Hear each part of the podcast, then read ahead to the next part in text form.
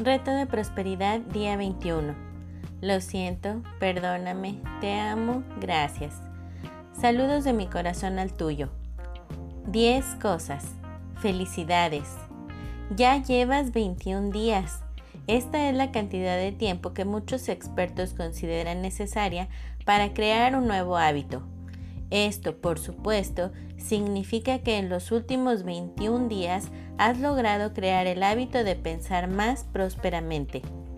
Así es que hoy comenzamos con un nuevo hábito, el hábito del agradecimiento. Aunque hemos estado girando alrededor del agradecimiento los últimos 21 días, hoy vamos a intentar enfocarnos en ser agradecidos, porque entre más nos enfoquemos en cuán agradecidos estamos, más encontramos para estar agradecidos.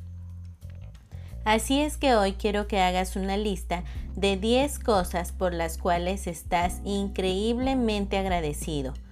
Cosas que creas que han hecho una gran diferencia en tu vida. Cosas que te hacen sentir felicidad, paz y amor. Cosas que te convencen que vale la pena vivir esta vida cosas que a diario te aseguran que la bondad está viva y sana en el universo y que todo está como debe de estar.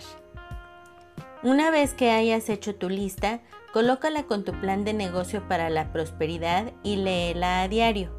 Si deseas, le puedes agregar cosas o le puedes hacer cambios si los consideras necesarios, pero asegúrate de que tu lista contenga cuando menos 10 cosas diferentes por las que estás agradecido.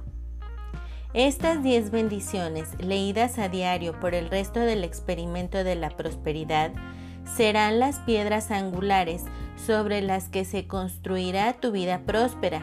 Así es que elígelas bien. La acción del día. Haz tu nueva lista de 10 cosas por las que estás agradecido. Lee nuevamente tu plan de negocio para la prosperidad. Coloca tu cuota de dinero del día de hoy en tu contenedor y lee la afirmación que está en el contenedor tres veces.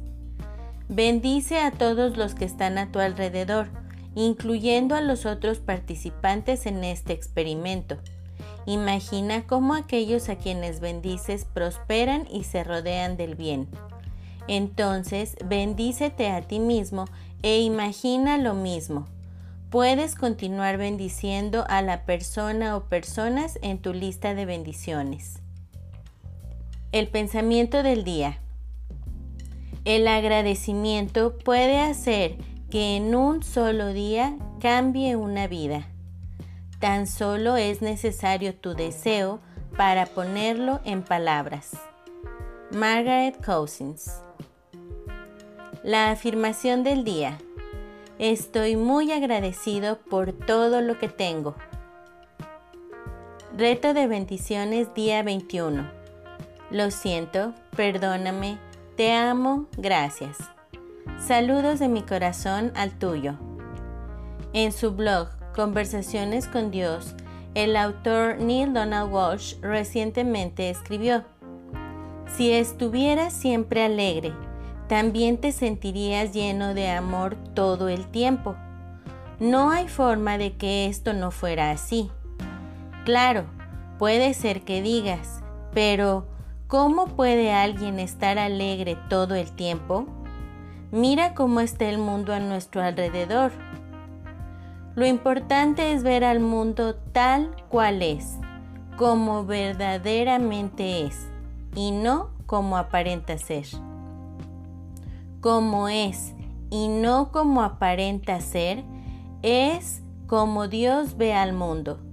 Y así Dios siempre está completamente alegre, y eso hace que Dios sea amor. Ya que Dios es amor total, Dios lo acepta todo, porque el amor puro no rechaza nada. El amor puro es incondicional.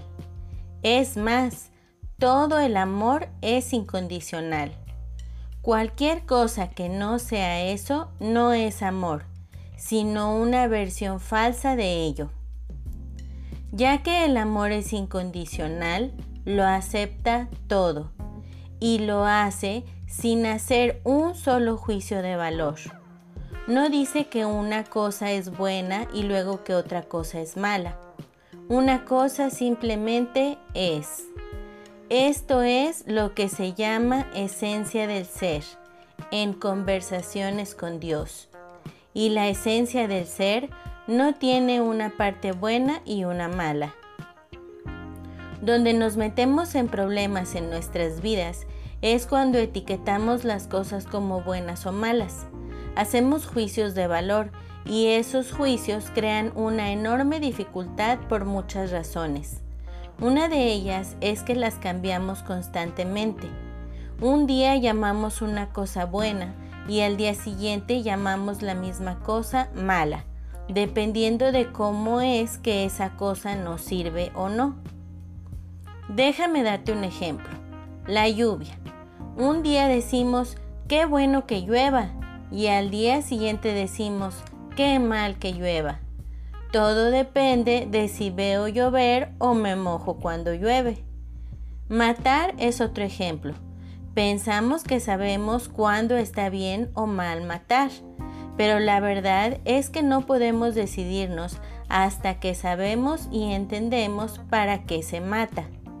Matar, por ejemplo, es algo que se considera como malo, pero la mayor parte de la gente y las sociedades están de acuerdo en que matar en defensa propia no es tan malo.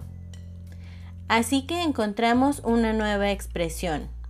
Puede que sea, decimos, algo necesario.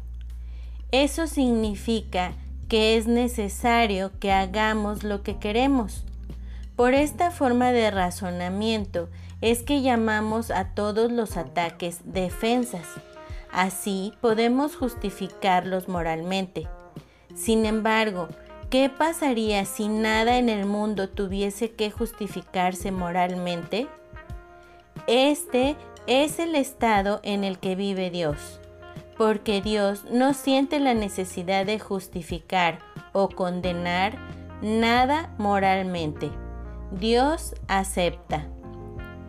Pero, ¿cómo puede estar Dios en tal lugar?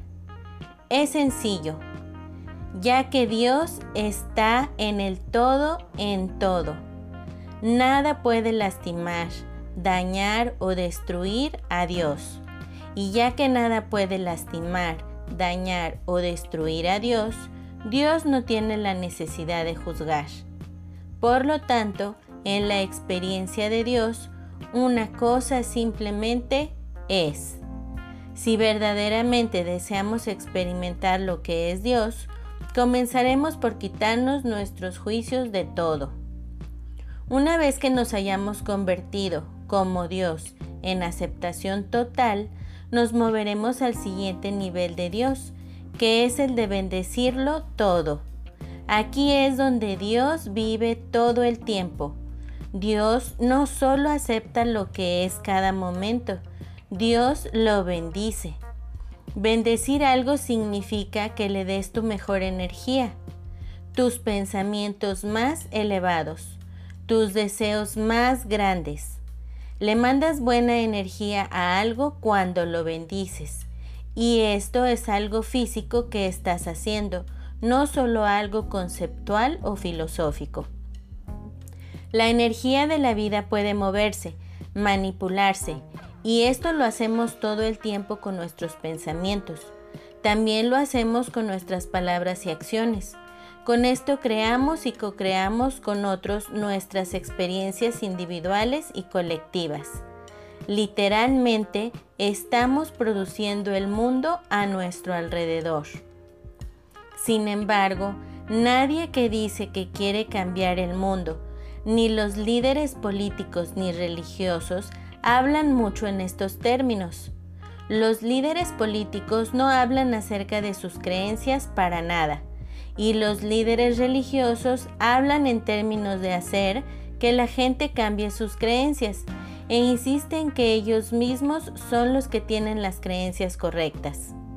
Entonces niegan que esto es precisamente lo que hace que el mundo sea un lugar tan peligroso. Ahora, El verdadero maestro bendice todo esto, no lo condena, y al hacerlo, el verdadero maestro lo transforma, ya que el impacto de su energía de bendiciones cambia la energía de la condición en sí. Es por esto que bendecir y nunca condenar es el secreto espiritual más grande que hay.